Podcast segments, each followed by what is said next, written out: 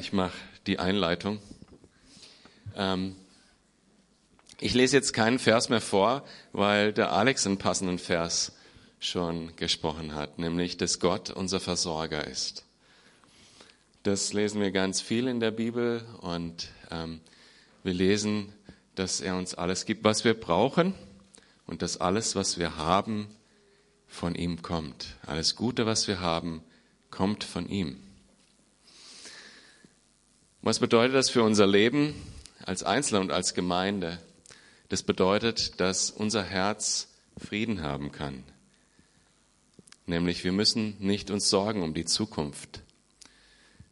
Wir können einfach ruhig bleiben, während wir darauf warten, wie Gott uns versorgen wird.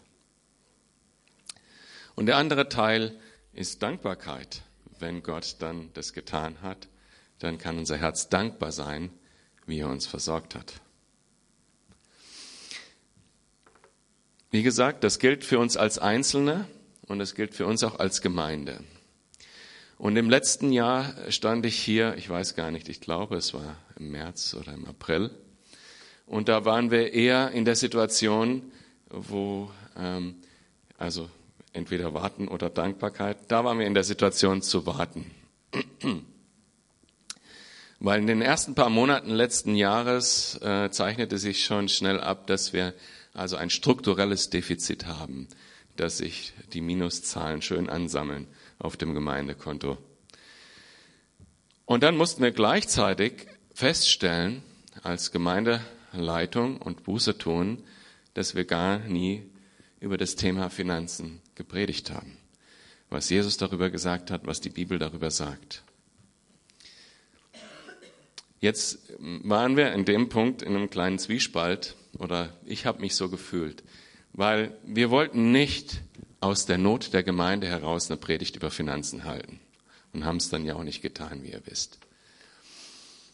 Weil das einfach ein, Thema ist, was nicht ganz so leicht ist. Stattdessen haben wir das getan, was so unsere Pflicht ist, nämlich euch informiert. Ich weiß nicht, das waren fünf bis zehn Minuten in einem Gottesdienst, wo ich äh, kurz so das mal aufgezeigt habe, wie das so läuft. Und dabei haben wir es belassen. Und haben dann letztes Jahr einfach diese zwei Überlegungen gemacht. Man könnte auf der Einnahmenseite was tun. Da haben wir uns entschieden, nicht mehr zu tun, als das euch mitzuteilen und äh, zusammen mit dem Gebetsteam dafür zu beten, dass Gott uns versorgt und uns Glauben für diese Zeit schenkt. Oder man kann auf der Kostenseite arbeiten.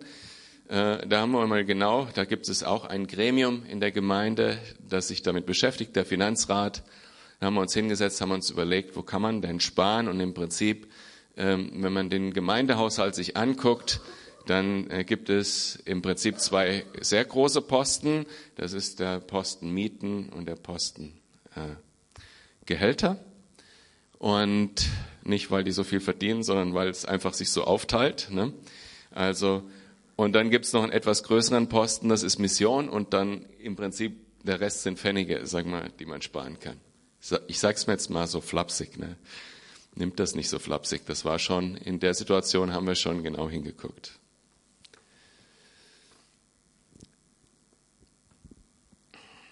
Und wir müssen heute sagen, heute sind wir nicht in der Situation, dass wir warten, Heute sind wir in der Situation, heute bin ich in der Situation, dankbar zu sein. Gott hat uns klar gezeigt, dass wir weder einen von unseren Pastoren entlassen müssen, noch die B29 kündigen sollen. Gott hat uns äh, gesagt, wir sollen das beides so weitermachen. Wir sollen keine dieser Kostenfaktoren streichen, sondern auf ihn vertrauen. Und Gott war treu. Gott hat die Gemeinde versorgt und wir haben nicht mit dem riesigen Minus am Ende des Jahres abgeschlossen, wie die Hochrechnung gezeigt hat, sondern wir haben sogar mit ein bisschen Plus abgeschlossen.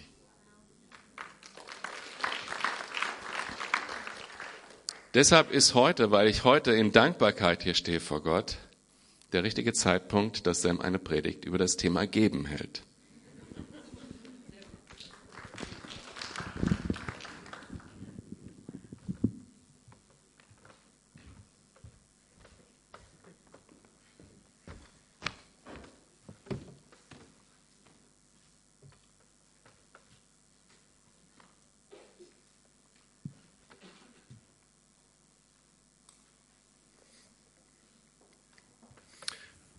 Ja, dann auch guten Morgen von mir.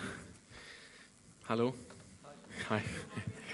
Ja, ich möchte einfach ähm, auf das ähm, zurückkommen, was die Becks gesagt hat, als sie heute Morgen das Begrüßungsteam vorgestellt hat. Wir sind hier eine Familie. Und ich möchte, ich möchte während ich diese Predigt halte, ich will einfach, ähm, dass wir hier eine Familie sind. Also das ist mir ganz wichtig. Ich möchte jetzt nicht, dass ihr mich seht als Redner und dass ich stehe hier an einem Rednerpult vor einem Publikum, sondern wir sind hier eine Familie. Und ich möchte einfach aus meinem Herz oder aus unseren Herzen als Gemeinleitung einfach unsere Gedanken teilen zu diesem Thema. Und ich finde es auch, auch ganz wichtig, was der Alex jetzt gesagt hat. Das tun wir jetzt heute nicht aus einer Notsituation. Wir sind sehr dankbar, wie das letzte Jahr ähm, geworden ist. Genau, also es ist jetzt keine normale Calvary Chapel ähm, Predigt heute Morgen, wenn wir jetzt einen Abschnitt anschauen und dann Vers für Vers durchgehen und schauen, was der Heilige Geist uns da zu sagen hat aus diesem Text sondern es ist ähm, eine kleine Aufgabe für, ähm, für mich heute Morgen, eine kleine Aufgabe der praktischen Theologie, einfach die ähm, euch Stellen zu zeigen aus der Bibel, die zu diesem Thema geben, sprechen, äh, um dann ähm, zu schauen, wie sie dann zusammenkommen, was das für uns bedeutet ähm, als Gemeinde. Genau, wir werden uns ein paar Fragen stellen und das Thema durchgehen. Ja, und ich habe auch eine, eine PowerPoint gemacht. Ich bin nicht so häufig mit PowerPoints unterwegs. Das wisst ihr natürlich, wenn ihr jeden Sonntag kommt. Und das letzte Mal, wo ich hier war und eine PowerPoint hatte bei Studentenfutter, war das nicht so toll. Ne? Es ist immer weitergelaufen, weil der Animation drin war. Ne? Also mal, mal gucken, wie das jetzt läuft. Ne? Genau. Yeah. Toll. Guter Start. Ja? Nee. Eingeschaltet. Wie schaltet man sowas ein? Ja, jetzt geht's. Super. Also wir werden eine kleine Theologie des Gebens machen und dann im zweiten Teil werden wir ein bisschen schauen, was es hier bedeutet, geben in der Calvary Chapel Freiburg. Genau. Ja, eine kleine Theologie des Gebens. Das heißt, wir wollen einfach, also Theologie soll euch jetzt nicht abschrecken, wow, was ein Wort ist das, sondern es ist einfach, was sagt die Bibel zu diesem Thema. Und natürlich, ich muss auch am Anfang sagen, es gibt viel, was man zu diesem Thema sagen kann. Es gibt bestimmt Lieblingsverse, die jeder hat. Und wenn sie nicht vorkommen, das tut mir leid. Ich habe einfach einige Verse genommen. Es gibt auch viele Fragen, die man haben kann. Ich habe nicht alle Fragen genommen, aber ich hoffe, dass die, diese Fragen, diese Texte euch eine Hilfe sind. Und äh, an der Stelle möchte ich auch, auch ein kurzes Gebet jetzt sprechen, bevor wir wirklich einsteigen bei der ersten Frage. Gott, ich möchte dich bitten jetzt, dass du mir die richtigen Worte schenkst ähm, für diese Predigt. Und ich möchte dich bitten, Heiliger Geist, dass du zu mir sprichst, aber auch zu uns sprichst, in unsere Herzen zu diesem wichtigen Thema. Und ich möchte einfach dich bitten, Gott, dass du uns offene Herzen, offene Ohren schenkst für das Wort heute Morgen. Amen. Ja, die erste Frage, warum sollen wir geben? Und das ist natürlich auch auf Englisch für den zweiten Gottesdienst. Ne? Warum sollen wir geben? Ich habe jetzt vier Gründe mitgebracht, warum wir überhaupt als Christen geben sollen. Äh, erster Grund ist, Gott hat zuerst gegeben. Und es ist interessant, das haben wir eigentlich aus den Psalm 104 gehört heute Morgen von Alexander Röhm, als er den Gottesdienst geöffnet hat, dass letztendlich Gott freigiebig schenkt, dass alles aus seiner Hand kommt. Aber das ist ein, ein mächtiger Grund, warum wir dann geben, weil Gott zuerst gegeben hat. Wir kennen das auch von der Liebe. Wir lieben, weil er uns zuerst geliebt hat. Und unser Gott ist ein freigiebiger Gott, der, der frei aus seiner Gnade uns alles schenkt. Man sieht hier ein sehr bekannter Vers, vielleicht der bekannteste Vers der Bibel, Johannes 3,16. Denn Gott hat der Welt seine Liebe dadurch gezeigt, dass er seinen einzigen Sohn für sie hergab. Gott hat uns seinen Sohn gegeben, damit jeder, der an ihm glaubt, das ewige Leben hat und nicht verloren geht. Gott ist ein großzügiger Gott. Oder diese Stelle aus Römer 8, Vers 32. Gott hat ja nicht einmal seinen eigenen Sohn verschont, sondern hat ihn für uns alle hergegeben. Wird uns dann zusammen mit seinem Sohn nicht auch, wird er uns, sorry, dann zusammen mit seinem Sohn nicht auch alles andere schenken? Und die Antwort, die Paulus erwartet, ja, ja, er wird uns alles geben. Also Gott ist sehr großzügig mit uns. Ihr wisst ja, woran sich die Gnade von Jesus Christus, unserem Herrn, gezeigt hat. Er, der reich war, wurde arm, damit ihr, das heißt, damit wir durch seine Armut reich werden. Also wir geben, weil Gott zuerst gegeben hat. Und ich möchte einfach diesen, ähm, diesen Punkt sozusagen ab, abschließen mit einem weiteren Vers. Ich möchte einfach, dass die, dass die Schrift ähm, sprechen kann heute Morgen. Wir lesen, was David schreibt hier in 1. Chronik 29. Denn wer bin ich, sagt David. Und was ist mein Volk? Das kann man ein bisschen in, in etwa übertragen auf die Gemeinde. Wer bin ich und, und was ist diese Gemeinde? Dass wir dir, Gott, etwas geben können. Alles, was wir haben, stammt von dir. Wir geben dir nur, was du zuvor uns geschenkt hast. Also wir geben, weil Gott zuerst gegeben hat. Ups. Wir geben auch, um Gott anzubeten. Ein sehr äh, wichtiger Punkt. Wir sehen hier in der Calvary Chapel Freiburg und nicht nur wir, sondern in, in vielen Gemeinden, in, ich würde gerne sagen in allen Gemeinden in der Welt sehen wir das Geben als ein Ausdruck der Anbetung.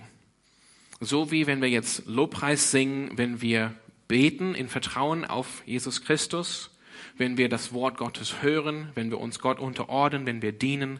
Das sind alles Ausdrücke von Anbetung. Genauso ist es mit dem Geben.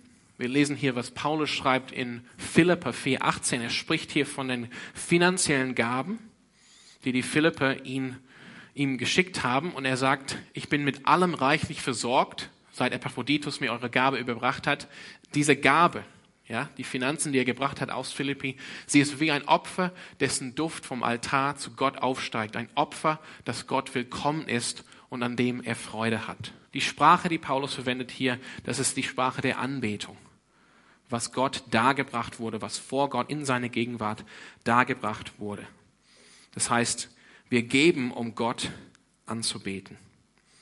Also ich möchte das einmal nochmal bekräftigen. Wenn wir geben, dann ist das ein Ausdruck unserer, der Anbetung an Gott. Wenn wir geben, dann ist es ein Ausdruck der Anbetung an Gott. Wie Jesus selber sagt, ihr könnt nicht Gott dienen und zugleich dem Mammon, ein Begriff für das Geld. Das heißt, auch Jesus sieht das so. Es entweder man betet Gott an, wie man mit seinem Geld umgeht, dass man auch, auch ähm, gibt, oder die Gefahr ist da, dass man letztendlich das Geld anbetet. Okay, wir geben, weil Gott zuerst gegeben hat. Wir geben, um Gott anzubeten. Wir geben, um geistlich gesegnet zu sein. Um geistlich gesegnet zu sein. Ich möchte einfach, ich würde gerne einfach schreiben, ähm, um gesegnet zu sein. Aber ich finde, es ist wichtig in unseren Tagen, dass sich das hinzufügen, um geistlich gesegnet zu sein. Es geht jetzt nicht in erster Linie um materielles Segen hier, sondern es geht um geistliches Segen. Paulus gibt uns in der Apostelgeschichte eine, ähm, eine, ein, ein ein Spruch von Jesus, was Jesus gesagt hat, was uns interessanterweise nicht in den Evangelien überliefert ist. Aber Paulus gibt uns das in Apostelgeschichte 2035, sehr bekannte Aussage von Jesus, nämlich, denkt immer an die Worte, die Jesus der Herr selbst gesagt hat, auf dem Geben liegt ein größerer Segen als auf dem Nehmen. Auf dem Geben liegt ein größerer Segen als auf dem Nehmen. Und das ist ein wichtiges Prinzip sehen, zu geben ist gesegnet. Und ein Segen liegt da drauf. Und Paulus sagt, äh, oder, oder ähm, fordert die Korinther auf, dass sie großzügig geben sollen. Und dann sagt er, Gott hat die Macht, also wenn ihr gibt, Gott hat die Macht, euch mit all seiner Gnade zu überschütten. Dahinter im Urtext steht, zu segnen, damit ihr in jeder Hinsicht und zu jeder Zeit alles habt, was ihr zum Leben braucht und damit ihr sogar noch auf die verschiedenste Weise Gutes tun könnt. Also es ist klar von Jesus Worte und auch von Paulus, meine ich, dass auch wenn wir materiell gesegnet werden können, dass das nicht im Fokus steht. Beziehungsweise das ist nicht die, der Grund, warum wir geben. Und nur weil wir jetzt Geld geben oder finanzielles geben, heißt es nicht immer, wir müssen unbedingt mehr Geld zurückbekommen. Das kann vielleicht passieren. Ich denke, es gibt auch Leute in dieser Gemeinde, die ein Zeugnis erzählen können, dass das mal passiert ist in ihrem Leben, dass Gott sie so auf diese Weise gesegnet hat, aber da ist keine Garantie drauf. Und das ist auch nicht der Zweck der Sache. Also wir, wir können jetzt ähm, Gott nicht austricksen hier. Er schaut in unsere Herzen, er sieht, was unsere Motivation ist. Und wenn deine Motivation, wenn deine, deine, ähm, wenn, wenn deine ähm, echte Motivation im Geben nur ist, dass du mehr zurückbekommst, finanzielles, dann hast du eigentlich dieses Jesus-Wort nicht ganz verstanden, wo er sagt, ein, ein, ein größerer Segen liegt auf dem Geben als auf dem Nehmen. Weil da ist der Schlüssel eigentlich drin. Der Segen liegt auf dem Geben, nicht auf dem Nehmen, auf dem Bekommen. Und da möchte ich einfach eine Warnung euch geben. Ähm, es ist eine, eine, eine wichtige Warnung für uns, wenn wir jetzt über Geld denken, wenn wir über Finanzen denken, wenn wir über Geben denken, warum wir geben. Was ist die Motivation in unseren Herzen? Paulus schreibt, denn die Liebe zum Geld ist eine Wurzel, aus der alles nur erdenkliche Böse hervorwächst. Schon manche sind vom Glauben abgeirrt, weil sie der Geldgier verfallen sind und haben dadurch bitteres Leid über sich gebracht. Ich will, dass ich das ernst nehme, diese Warnung, und ich will, dass wir das ernst nehmen. Wir wollen nicht geldgierig sein. Wir wollen nicht geben finanziell primär, damit wir denken, uh, dann bekomme ich mehr zurück. Wir müssen Gott bitten, dass er uns diese Motivation wegnimmt, sondern dass wir wirklich geben, um, ähm, weil Gott uns zuerst an, zu, zuerst an uns gegeben hat und um Gott anzubeten. Und weil wir wollen, dass einfach geistlich gesegnet wird, die Gemeinde Gottes. Nicht nur diese Ortsgemeinde, sondern weltweit die Gemeinde Gottes. Und ein vierter, äh, vierter Grund, warum sollen wir geben heute Morgen, um das äh, Königreich wachsen zu lassen. Ich habe geschrieben auf Englisch to grow the kingdom, da habe ich grow als transitive Verb verwendet. Ich weiß nicht, wie man das machen kann auf Deutsch, aber ich will einfach, dass man, dass der Begriff im Kopf ist wachsen. Also es geht, es geht hier darum, dass Gottes Königreich wächst. Das ist eine organische Sache. Und wir geben, damit das Königreich Gottes wächst. Also wenn wir, wenn wir geben, dann befähigen wir, dann ähm, ermöglichen wir, dass Menschen, die berufen sind von Gott, zum Beispiel in den vollzeitlichen Dienst oder in den teilzeitlichen Dienst oder in die Mission, ähm, raus aus Freiburg, raus aus Deutschland, dass sie die Möglichkeit haben, im Dienst aktiv zu sein, äh, Jünger zu machen und dass das Königreich dadurch wächst. Natürlich sind wir alle berufen zu geben. Sorry, natürlich, das stimmt, aber das ist nicht, was ich sagen wollte. Wir sind alle berufen zu dienen. Wir sind alle berufen. Es, es geht hier nicht nur um die äh, Unterstützung von vollzeitlichen äh, Mitarbeitern in der Gemeinde. Es gibt natürlich das Freiwillige, was man macht in der Gemeinde. Es gibt natürlich das, das, ähm, das sogenannte Zeltmache, ähm, dass man, so wie Paulus, auch arbeitet neben dem Dienst in einer Gemeinde. Aber es gibt auch den vollzeitlichen Dienst. Und wenn wir geben, dann unterstützen wir all diese Formen von Dienst, von Ministry. Aber es ist ein Prinzip im Neuen Testament, dass der Arbeiter, das heißt der vollzeitliche Arbeiter, der vielleicht der Teilzeitarbeiter in der Gemeinde, er verdient seinen Lohn. Und das möchte ich hier einfach vorlesen. Älteste, die ihre Verantwortung für die Gemeinde so wahrnehmen, wie es sein soll, haben nicht nur Anerkennung verdient, sondern auch einen entsprechenden Lohn, besonders dann, wenn sie eine Verkündigungs- und Lehrtätigkeit ausüben. Es heißt ja in der Schrift, binde einem Ochsen beim Dreschen keinen Maulkorb um. Und es heißt, wer arbeitet, hat Anrecht auf einen Lohn. Das Bild ist natürlich, wenn der Ochse dann beim Dreschen ist, dass man nicht so einen Maulkorb um den Mund macht, damit der Ochse dann nicht essen kann beim Dreschen, sondern der Ochse darf mitessen. Das ist das Bild hier, was Paulus gebraucht. Paulus hat auch finanzielle Unterstützung empfangen. Er hat natürlich auch als Zeltmacher gearbeitet, also nebenbei, aber er hat auch finanzielle Unterstützung bekommen von Gemeinden und er hat auch nach in Unterstützung gefragt. Da ist ein gutes Beispiel im Römerbrief. Das ist die erste Frage. Ja. Die zweite Frage, wie sollen wir geben? Also wie im Sinne von mit welcher Einstellung vielleicht? Oder wie viel sollen wir geben? Auch eine wichtige Frage. Ähm, schauen, wir uns, schauen wir uns mal an, was in der Bibel steht. Erstens im Alten Testament. Da lesen wir im 3. Mose 27, 30, dass Gott ähm, spricht an sein Volk, ein Zehntel aller Erträge des Landes, sei es Getreide oder Früchte, gehört dem Herrn und ist heilig. Da haben wir auch unseren Begriff der Zehnte her von diesem zehnten Teil, was als Teil des Gesetzes in Israel verlangt wurde ähm, von den Menschen, von dem Volk Gottes. Und das war, das war wie gesagt, zehn Prozent. Und das wurde dann an die Leviten und Priester gegeben. Und alle drei Jahre, also es wurde eigentlich zwei Jahre von drei zentral gesammelt in Israel. Und dann im jeden dritten Jahr wurde das, ähm, ähm, wurde das auch eingesammelt in den verschiedenen Orten und Städten und da regional aufbewahrt für die Leviten, für die Armen, für die Witwen in jeder Gegend, dass sie auch was zu essen hatten. Und, das möchte ich auch einfach ähm, ganz deutlich sagen, im Alten Testament war, auf, war auch die Möglichkeit da, dass Gottes Volk freiwillig mehr geben konnten, mehr geben durften als nur den zehnten Teil, die, den, den Zehnten an Gott.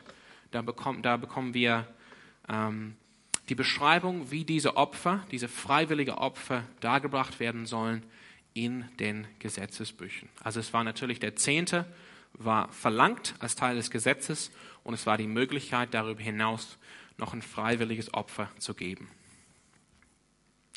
Okay, jetzt wird spannend. Das Neue Testament. Was sagt uns das Neue Testament? Das Neue Testament gibt uns an keiner Stelle eine, einen bestimmten Betrag oder einen bestimmten Prozentsatz, den wir geben sollen. Und auch diesen Zehnten aus dem Alten Testament, diesen zehnten Teil, wird nicht wiederholt im Neuen Testament. Also nirgendwo greift das Neue Testament den Zehnten auf und sagt, das sollen wir als Christen weitermachen, wie es damals in alten Israel war. Noch gibt uns das Neue Testament einen anderen Betrag oder verlangt von uns einen bestimmten Prozentsatz unseres Einkommens zu geben. Also im Neuen Testament, überhaupt, dass das Ding das Neue Testament heißt, das bezieht sich eigentlich auf den neuen Bund in Christus. Man hätte es auch neuer Bund nennen können. Sind wir Christen im neuen Bund mit Christus und wie Paulus sagt in Römer 6, sind wir nicht mehr unter dem Gesetz Israels im Alten Testament, sondern unter der Gnade. Und wir hier in der Gemeindeleitung, wir nehmen diese Wahrheit sehr ernst. Wir sind nicht mehr unter dem Gesetz, sondern unter der Gnade. Wie Paulus das hier so schön schreibt in Römer 7, Vers 6. Jetzt aber, wo wir Christen dem Gesetz gegenüber gestorben sind, das uns gefangen hielt unterstehen wir ihm nicht länger. Wir stehen jetzt im Dienst einer neuen Ordnung, der des Geistes und unterstehen nicht mehr der alten Ordnung, die vom Buchstaben des Gesetzes bestimmt war. So sehen wir als Gemeindeleitung uns Christen hier in der Gemeinde. Also daraus äh, schließe ich, dass wir als Christen nicht durch das Gesetz gebunden sind, zehn Prozent zu geben. Wir als Christen, ich, ich wiederhole das nochmal, wir sind nicht gebunden durch das alttestamentliche Gesetz, zehn Prozent zu geben. Und ich weiß, dass manche von euch hier doch schon gebunden sind an eurem Gewissen, diesen Betrag zu geben. Und ich bin nicht hier, um zu sagen, dass ihr das ändern sollt oder dass ihr gegen euer Gewissen handeln sollt. Das ist, ähm, wie wir kennten von Luther, weder weise noch gut, gegen das Gewissen vorzugehen. Aber ich möchte euch einfach bitten, da, ähm, dass, ich, äh, dass ich zu Ende sprechen darf. Ja, ich, ich, wir reden hier über die Motivation von unserem Geben. Ja, nicht was wir tatsächlich geben, sondern die Motivation dafür. Geben wir, weil wir gesetzlich gebunden sind und müssen 10% geben. Das Gesetz verlangt es von uns. Da würde ich sagen, nein, wir sind nicht unter dem Gesetz, wir sind frei, wir sind Teil einer neuen Ordnung. Also was sagt dann das Neue Testament darüber, wie viel oder wie wir geben sollen? Ich kann das zusammenfassen. Das Neue Testament ermutigt uns, großzügig zu sein im Verhalten zu unserem Einkommen. Das Neue Testament ermutigt uns, großzügig zu sein in Verhalten zu unserem Einkommen. Da könnt ihr nachschlagen, wenn ihr wollt. 1. Korinther 16, die Verse 1 und 2. Das heißt, Punkt 3, auf die Herzenshaltung kommt es an. Auf, auf die Haltung in unserem Herzen kommt es an. Wir leben in dieser neuen Ordnung. Der Geist ist jetzt am Werk in unserem Herzen, um unsere Herzen zu ändern. Und so in, in, in Bezug auf viele Fragen, auch in Bezug auf diese Frage im Neuen Testament des Gebens, kommt es auf unsere Herzenshaltung an. Ich möchte jetzt, dass wir gemeinsam diese Stelle lesen. 2. Korinther 9, 6 bis 8. Paulus schreibt, denkt daran, ein Bauer, der nur wenig Samen aussät, wird auch nur eine kleine Ernte einbringen. Wer aber viel sät, wird auch viel ernten. Jeder von euch muss selbst entscheiden, wie viel er geben möchte. Gebt jedoch nicht widerwillig oder unter Zwang, denn Gott liebt den Menschen, der gerne oder fröhlich gibt. Er wird euch großzügig mit allem versorgen, was ihr braucht. Ihr werdet haben, was ihr braucht, und ihr werdet sogar noch etwas übrig behalten, das ihr mit anderen teilen könnt. Wenn ich jetzt eine Textpassage aus dem Neuen Testament nehmen müsste, um zu sagen, wie soll unser Geben hier in der Calvary Chapel Freiburg aussehen, dann wäre es diese, ähm, diesen Textabschnitt. Also wir sehen in diesem Text drei Dinge, die Ermutigung, großzügig zu sein. Wenn man viel Wer, wer aber viel sät, wird auch viel ernten. Und das, das betrifft die, die Herzenseinstellung. Das ist eine Einladung da, viel zu sehen. Auch das werden wir hier eingeladen, frei und freigebig zu geben. Nicht widerwillig oder unter Zwang. Wir sollen das geben, wozu wir uns entschieden haben, in unseren Herzen vor Gott. Und wir sollen gerne und fröhlich geben. Also wenn ich das jetzt ähm, ich möchte einfach ein Beispiel geben, das heißt, ich komme zu Gott, ich komme an diese Frage ich sage, Gott, ich liebe dich, ich vertraue dir, ich will viel ernten, ich will jetzt viel sehen, ich will auf dich vertrauen und ich will Großes erwarten und ich will einfach großzügig und, und voll Freude, fröhlich geben. Das ist die Herzenshaltung, die Paulus hier äh, wünscht bei den Korinther. Also wir wollen, dass unsere Herzenshaltung eine Haltung ist von Freigebigkeit, die Bereitschaft, von der Bereitschaft, frei und fröhlich zu geben an Gott, weil wir ihn lieben. Weil wir ihn lieben, weil wir ihn genießen, weil wir dankbar sind, wie Alex gesagt hat, für alles, was er uns gegeben hat. Also, wie viel? Der Zehnte ist kein Gesetz. Manche von uns können mehr als zehn Prozent geben. Und zu verschiedenen Zeiten kann es wohl sein, dass es einige von uns gibt, die jetzt nicht 10% geben können. Das heißt, obwohl jetzt 10% der Zehnte nicht verlangt wird von uns als Gesetz über unser Leben, erscheint mir, dass es irgendwie gegen den neuen Bund, gegen die, ähm, gegen die fortschreitende Offenbarung Gottes geht gegen den neuen Bund von dem Evangelium der Gnade, wenn wir jetzt denken würden, okay, jetzt können wir weniger als 10 Prozent geben. Hebräer zeigt uns, Hebräer 8,6, dass der neue Bund in Christus eigentlich ein besserer Bund ist als der alte Bund. Und die Verheißung, die Zusagen im neuen Bund sind noch kostbarer als die Verheißung im alten Bund. Und entsprechend denke ich, soll unsere Großzügigkeit, unsere Dankbarkeit, Dankbarkeit Gott gegenüber auch noch größer. Natürlich immer motiviert durch den Geist am Wirken in uns. Also nicht jetzt, dass es, weil wir nicht unter dem Gesetz sind, das soll jetzt nicht uns auf die, dazu führen, dass wir immer überlegen, wie kann ich jetzt weniger geben, sondern die Gnade motiviert uns letztendlich großzügiger zu sein. Die Gnade motiviert uns großzügiger zu sein. Und wir sind hier in Deutschland und es gibt viel Armut in Deutschland, das weiß ich, aber es gibt auch viel Reichtum in Deutschland. Sollen wir wirklich denken als Christen, dass 10% jetzt großzügig ist? Warum ist 10% auf einmal großzügig? Es gibt nicht weniger Männer und Frauen in der Kirchengeschichte, die diese Aussage ernst genommen haben. Jesus sagte zu dem jungen Mann, wenn du vollkommen sein willst, dann geh und verkaufe alles, was du hast und gib das Geld den Armen und du wirst einen Schatz im Himmel haben. Dann komm und folge mir nach. Viele haben genau das getan. Interessanterweise sehr viele in der frühen Kirche, wo die Kirche auf keinen Fall jetzt ähm, voll mit reichen Menschen war. Ja. Wo bin ich? Ja. Sorry. Ähm, also ich möchte gerne an dieser Stelle einfach mal aus meinem Herz, dass wir sehen, 10% ist, ist da, wo wir anfangen können, äh, zu überlegen, was wollen wir Gott geben. Was wollen wir Gott geben? Wie, wie können wir jetzt freigebig an Gott zurückgeben, wie der Herr uns führt und leitet, also jeden einzelnen von uns.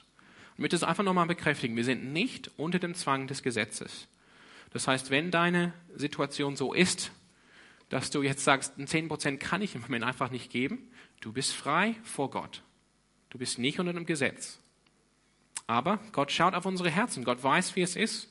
Wir können nichts verbergen von ihm. Also wir sind nicht gezwungen, von irgendeinem Gesetz einen bestimmten Betrag zu geben, sondern wir sind, uns wird ermutigt, frei zu geben, freigebig, fröhlich, großzügig im Verhalten zu unserem Einkommen. Genau. Und lasst uns einfach ernst nehmen hier diese Worte von Jesus. Sammelt euch keine Reichtümer hier auf der Erde, wo Motten und Rost sie zerfressen und wo, die, und wo Diebe einbrechen, sie stehlen, Sammelt euch stattdessen Reichtümer im Himmel, wo weder Motten noch Rost sie zerfressen und wo auch keine Diebe einbrechen sie stehlen. Denn wo dein Reichtum ist, da wird auch dein Herz sein. Ich möchte einfach diese, diesen ersten Teil ähm, hier schnell zu Ende bringen. Die dritte Frage war, an wen sollen wir geben? Ich, will jetzt keine Texte vorlesen. Im Neuen Testament sehen wir, wir geben an die Ortsgemeinde, das wäre hier, an, an Mission, und Gemeindegründung an Christen in Not. Galater 6, 10 steht das, dass wir besonders an Christen denken, die in der Not sind und natürlich auch andere in der Not. Da, soll diese, da sollen diese Mittel fließen. Genau. Gut. Ihr könnt noch hoffentlich, ich weiß, wir sind ein bisschen über die Zeit, aber ich würde gerne noch zehn Minuten mit euch ein paar praktische Fragen anschauen was das dann heißt für unser Geben hier in der Calvary Chapel Freiburg. Okay, wer soll überhaupt hier in der Calvary geben? Es ist uns sehr wichtig, dass niemand hier sich unter Druck gesetzt fühlt, äh, geben zu müssen und dass wir niemand manipulieren zu geben. Möchte ich einfach so klar gesagt haben, das ist nicht unser Ziel. Das heißt, wenn du einfach unseren Gottesdienst besuchst, vielleicht heute Morgen, bist du einfach als Besucher da, dann bist du natürlich frei zu geben, aber es gibt überhaupt keine Erwartung als Besucher, dass du jetzt gibst. Also es gibt keine Erwartung, dass du gibst, wenn du einfach zu Besuch da bist.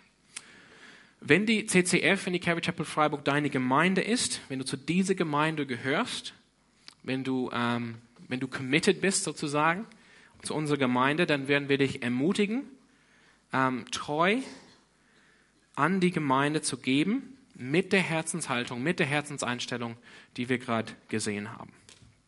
Das ist die Frage, das ist die Antwort auf die Frage, wer soll geben? Wie entscheidest du, was du gibst? Eine praktische Frage. Also, ähm, dass wir jetzt sagen, wir sind nicht gebunden unter dem Gesetz und müssen einen bestimmten Betrag immer geben, das heißt es, dass wir eigentlich abhängig von Gott sind.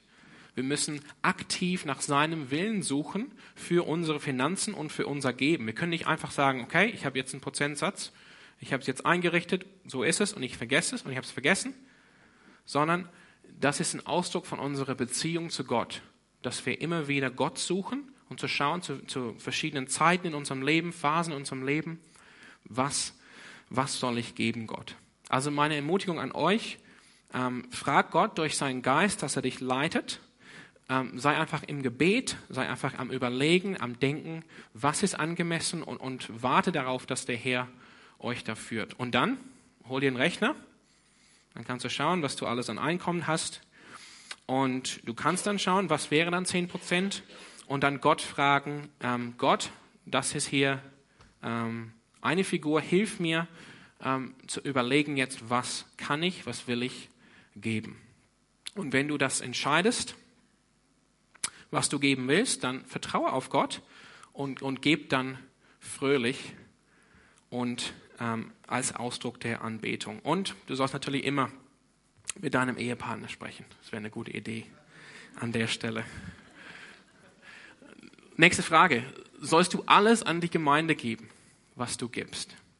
Die kurze Antwort ist nein, aber. Nein, aber.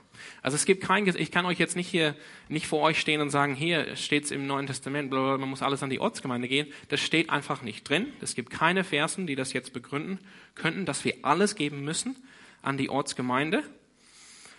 Aber man muss auch sagen, die Gemeinde ist die Institution, es ist die Sache, die von Jesus Christus selber gegründet wurde. Es ist seine, seine Hände, sein Leib in dieser Welt. Die Gemeinde ist zentral im Neuen Testament. Es ist undenkbar im Neuen Testament, dass es Christen gibt außerhalb einer Gemeinde oder nicht in der Gemeinde.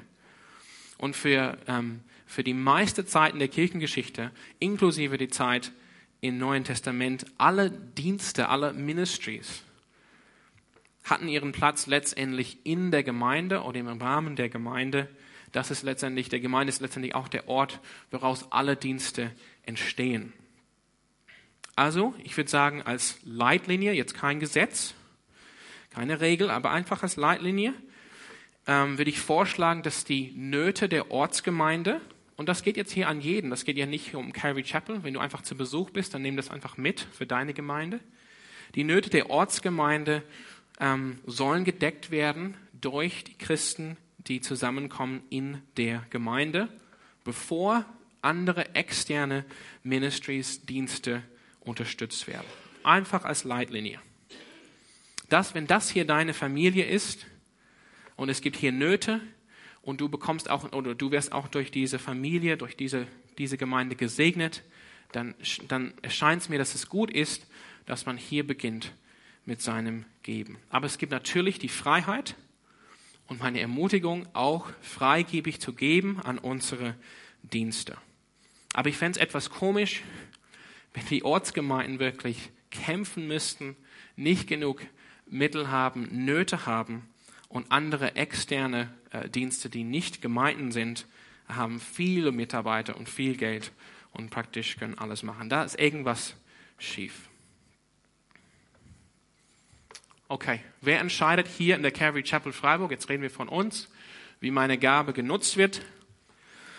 Letztendlich entscheiden wir als Ältesten und Pastoren der Calvary Chapel äh, zusammen mit dem Finanzrat, den Alex auch erwähnt hat. Es gibt natürlich, also das ist vielleicht für viele klar, aber einfach damit alle das mal gehört haben, es gibt natürlich auch die Möglichkeit, zweckgebunden zu spenden. Das heißt, man macht eine Spende über Banküberweisungen und sagt, ich möchte, dass dieses Geld dafür eingesetzt wird. Wie wird meine Gabe genutzt? Ich habe hier, ähm, Alex hat darüber geredet in seinem Teil. Aber das hat er jetzt nicht gemacht. Ne? Äh, die, die, Prozentsätze sind ungefähr so. Ähm, Im Moment 15 Prozent von unseren Einnahmen gehen an die Mission. 10 Prozent gehen an Gemeindeaktivitäten wie zum Beispiel Sola oder die Kinder- und Jugenddienste. 21 äh, Prozent gehen an die Gehälter für die pastorale Arbeit hier, sprich für mich und für Alex Gasnick, und 54 Prozent geht an Miete, Verwaltung, andere Kosten und auch die, die Gehälter der Support Staff und diakonischen Arbeiter hier. Genau, da geht das Geld im Moment hin. Wenn ihr mehr Informationen haben wollt, dann könnt ihr einfach auf uns kommen. Wer weiß, wie viel ich gebe? Okay, ähm, das ist vielleicht eine berechtigte Frage. Ähm, das ist privat. Nur die Buchhaltung und der Finanzrat haben Zugang zu diesen Informationen. Ähm, als Pastoren Alex und ich haben theoretisch auch Zugang zu diesen Informationen, aber wir haben uns entschieden, dass wir nicht wissen wollen, wie viel eine bestimmte Person gibt. Ähm, und mit wie bitte? Achso, der Finanzrat, vielen Dank. Der Finanzrat weiß es nicht, aber ich meine, ich habe Zugang dazu. Aber gut. Okay, nur die Buchhaltung hat wohl einen aktiven Zugang zu diesen Informationen. Mit wenigen Ausnahmen wissen Alex und ich gar nicht, was, was Leute hier in der Gemeinde geben. Und wir wollen es auch nicht wissen. Wir wollen frei sein, Gott zu suchen ähm, und seinen Wille zu suchen und wollen jetzt nicht in der Gefahr kommen, dass wir wissen, oh, der und der hat so viel Geld geschenkt, wir müssen so und so entscheiden. Das wollen wir nicht. Jakobus warnt uns da, das nehmen wir ernst. Und ist meine Gabe steuerlich absetzbar? Ja. Alle, alle ähm, Überweisungen per, ähm, also Banküberweisungen sind natürlich steuerlich absetzbar. Wenn ihr Geld gibt, da sind kleine Zettel, ihr könnt die ausfüllen. Und es, ihr könnt natürlich, wir sind eine Familie, ihr könnt natürlich danach fragen im Büro an Christen, wenn ihr eine Steuer, eine Spendenbescheinigung haben wollt. Genau. Wie kann man geben? Ich möchte es einfach ganz kurz äh, noch sagen. Es gibt die Möglichkeit, per, Über, per Überweisung oder Dauerauftrag zu geben. Und ich möchte einfach sagen, wir ermutigen euch, einen Dauerauftrag einzurichten, wenn ihr Gott gesucht habt, was möchte ich geben an diese Gemeinde? Weil das gibt uns einfach eine Stabilität. Wenn, wenn, wir, wenn alles einfach per Bar gegeben wird, dann ist es oft so, dass im Sommer wir ein bisschen in ein Loch fallen, weil so viele Leute unterwegs sind. Also es hilft uns einfach, einen Dauerauftrag wenn ihr einen Dauerauftrag einrichtet, aber es hilft euch auch. Es hilft euch einfach diszipliniert zu sein, regelmäßig zu geben. Es hilft euch zu entscheiden, was ihr geben wollt, im Voraus, am Monatsanfang sozusagen, und nicht einfach zu warten, was ist jetzt übrig geblieben am Ende des Monats. Aber wenn das für, nicht, für euch nichts ist, manche Leute wollen nichts mit Internetbanking und so weiter, das ist alles in Ordnung. Das ist überhaupt kein Zwang dazu.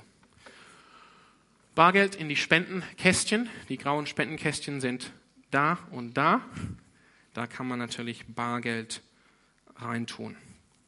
Letzter Punkt, Kollekte.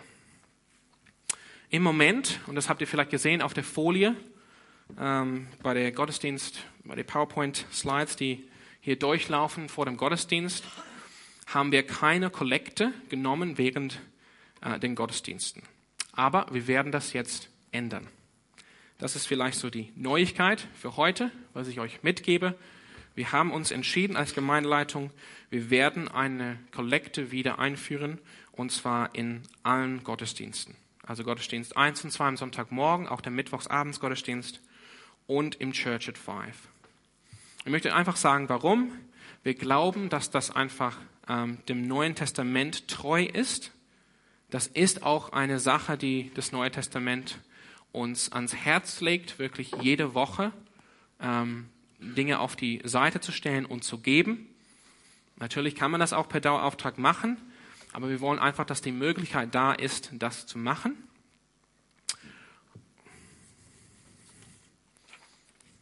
Und es ist eine wöchentliche, das ist vielleicht noch wichtiger, es ist eine wöchentliche Erinnerung an uns alle, dass wir als Christen geben wollen freigebig, fröhlich, großzügig, als ein Ausdruck von Anbetung und Ehre Gott gegenüber und dass dieser Ausdruck der Anbetung ist gleich wie andere Ausdrücke der Anbetung, wie zum Beispiel Lobpreis oder Gebet. Wir wollen einfach, dass wir ständig, wöchentlich daran erinnert werden, dass Psalm 104, wir haben alles von Gott oder wie David schreibt, das, was wir zurückgeben, das kam ursprünglich von dir. Das, das fördert bei uns die Dankbarkeit. Und es wird es einfach leichter sein, es wird einfach leichter sein für viele Leute zu geben. Wir haben so viel Feedback bekommen, dass A, dieses Thema nie angesprochen wird und deshalb unsichtbar ist in der Gemeinde, dass diese grauen Spendenkästchen viel zu klein sind oder man weiß nicht, wo die sind oder dass es viel zu schwierig ist, das Geld tatsächlich reinzustopfen. Das ist ein Problem. Ne? Ich habe die Frage bekommen, warum macht ihr das als Gemeinde so schwierig, Geld zu geben? Also es wird einfach, ähm, oder Leute haben, haben mit mir gesprochen, wir wollen bar geben, aber wir wissen einfach nicht wie. Also es wird auch einfacher sein, jetzt auch ein freiwilliges Opfer sozusagen zu geben. Vielleicht habt ihr was eingerichtet, was regelmäßig ist, aber ihr werdet angesprochen durch den Heiligen Geist im Gottesdienst und ihr wollt einfach noch mal was extra geben für was Bestimmtes oder allgemein, dann werdet ihr das machen können innerhalb des, äh, der, des Gottesdienstes, das, wo wir gemeinsam vor Gott kommen, um ihn ausdrücklich und offen zu, anzubeten. Anstatt dass man einfach nach dem Gottesdienst beim Rausgehen einfach versucht, irgendwas reinzustopfen. Und als letztes, es wird einfach besser, den Mittwochsgottesdienst und Church at Five integrieren in unser Gemeindeleben als vollwertige Gottesdienste, als vollwertige Teile dieser Gemeinde. Die Leute, die zu diesen Gottesdiensten gehen, werden wissen, ich kann spenden, ich kann geben an diese meine Gemeinde. Genau. Ich möchte da einfach mal ähm, Punkt machen, weil wir haben noch ein Lied und eine Vorstellung und wir haben schon Viertel vor elf. Aber ich danke euch einfach für eure Aufmerksamkeit. Es ist wirklich so, ich, ich möchte einfach, dass wir als Familie hier sind und es war uns einfach wichtig, unsere Herzen mit euch ähm, zu teilen. Sorry, als letztes, ich soll sagen, wann wird das passieren? Bald. ihr könnt, was ihr wirklich, wofür ihr wirklich beten könnt, ist, ist Ordner. Im Moment haben wir einfach wenig Ordner, um das leicht einzuführen. Genau. Und wenn du jetzt einfach sagst, okay, ich gebe schon seit Jahren über einen Dauerauftrag, dann ist das voll in Ordnung. Du bist herzlich willkommen das auch weiterlaufen zu lassen. Und wenn ihr Fragen habt, entweder zu der theologischen Teil oder andere Meinung habt, ihr könnt gerne einen Termin machen, ihr könnt gerne mit uns sprechen. Ähm, oder wenn ihr auch praktische Fragen habt, spricht uns einfach an. Und ich möchte einfach beenden. Wir wollen, ähm, wir wollen Gott anbeten mit unseren Gaben. Wir wollen ihn ehren und wir wollen, dass dein, sein Geist unsere Herzen ändert, damit wir einfach großzügig und fröhlich geben, in Vertrauen auf seine Zusagen, dass er uns als Gemeinde geistlich gesehen sein, sein Königreich reichlich segnen wird, wenn wir das tun. Amen.